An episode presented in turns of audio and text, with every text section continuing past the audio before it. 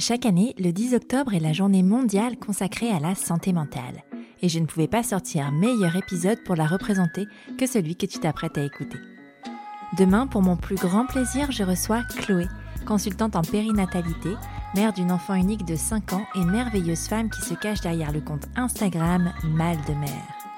Les problèmes de santé mentale, Chloé les connaît bien, puisqu'à l'arrivée de sa fille, elle a été touchée par une dépression postpartum fulgurante qui a balayé toutes ses certitudes sur son passage. Depuis, elle s'évertue à prendre soin des jeunes mères qui se retrouvent englouties dans la spirale infernale de la maternité et elle nous explique pourquoi c'est à ce point important pour elle. Tu pensais être seule à galérer? Mets tes écouteurs et prenons un café. En fait, la maternité, ça m'a juste. D'ailleurs, c'est souvent ce, que je dis en accompagnement c'est ça m'a mis dans une pièce et ça m'a dit Tu veux franchir la porte? En fait, tu vas vider le gros sac à dos que tu as sur le dos, tu vas fouiller ce qu'il y a dedans, tu vas regarder déjà ce qu'il y a dedans pour en avoir conscience et puis tu vas vider des choses. Et en fait, j'ai découvert, en fait, moi, énormément de choses. Quand ma fille est née, euh, je disais tout est remonté. J'avais des flashs, je faisais des cauchemars, j'avais des. J'ai des vérités, en fait, qui ont éclaté avec, en même temps que sa naissance, mais quasiment tout de suite en plus. Et, euh, du coup, à gérer, ça a été euh, ça, plus le postpartum.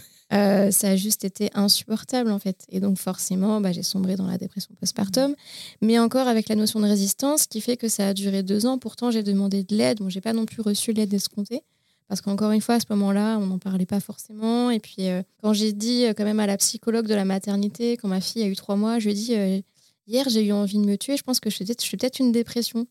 Et elle m'a dit euh, non, non, si vous faisiez une dépression, vous seriez au fond de votre lit et pas devant moi. et moi, je me suis dit ok, bah en fait, c'est pas ça. non, mais c'est fou. Alors, je vais peut-être encore me faire tailler.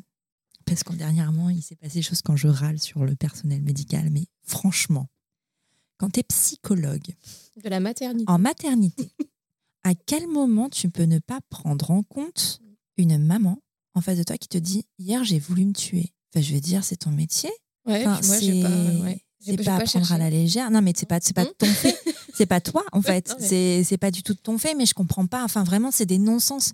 Et en fait, ça me donne encore plus envie de faire ce que je fais parce que c'est, il faut arrêter, en fait. Il faut prévenir, il faut parler, il faut parler encore et encore. Et c'est pour ça qu'on fait ça. Mais, mais c'est pas possible, en fait. Ça, ça aurait pu être tellement dramatique parce que tu aurais tellement pu passer de l'envie à l'acte, en fait. Et il y en a des mamans qui passent à l'acte. Tout à fait.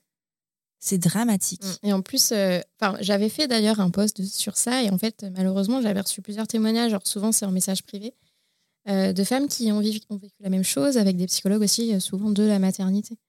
Et, et ça arrive en fait. Alors après, voilà, on n'est pas forcément formé, mais j'estime que quand on est face à ce type de public, quand même, il y a un minimum quoi. Et c'est vrai que je pense que alors après, en fait, avec du recul aussi, forcément, je me dis, est-ce que je lui ai tout dit? Est-ce que la façon dont j'ai verbalisé les choses, est-ce que c'était assez explicite? Mais je pense que de dire à quelqu'un, j'ai eu envie de me tuer, je vois pas comment je pouvais le dire autrement.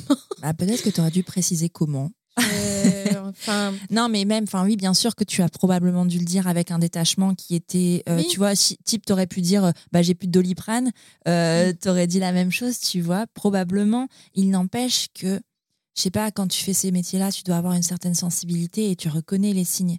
Je veux dire, toutes les mamans dans le, ne disent pas j'ai eu envie de me tuer. Enfin, je veux dire. non, heureusement d'ailleurs. Heureusement, non, mais vraiment, c'est qu'il y a un moment derrière, il y a une détresse en fait. Ah oui, oui, j'étais, euh, j'étais euh, hyper mal, ça c'est sûr. Après, on se voyait énormément parce que c'est quand j'ai repris le travail que ça a flambé.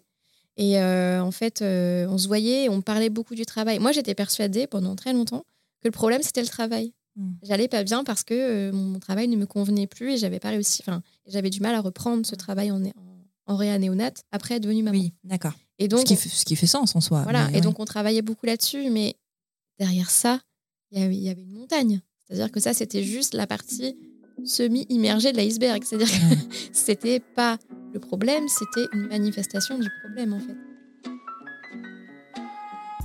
Voilà, c'est terminé pour ce petit extrait. Je te retrouve demain, mardi 11 octobre, pour l'intégralité de cet épisode. D'ici là, prends bien soin de toi. Autour d'un café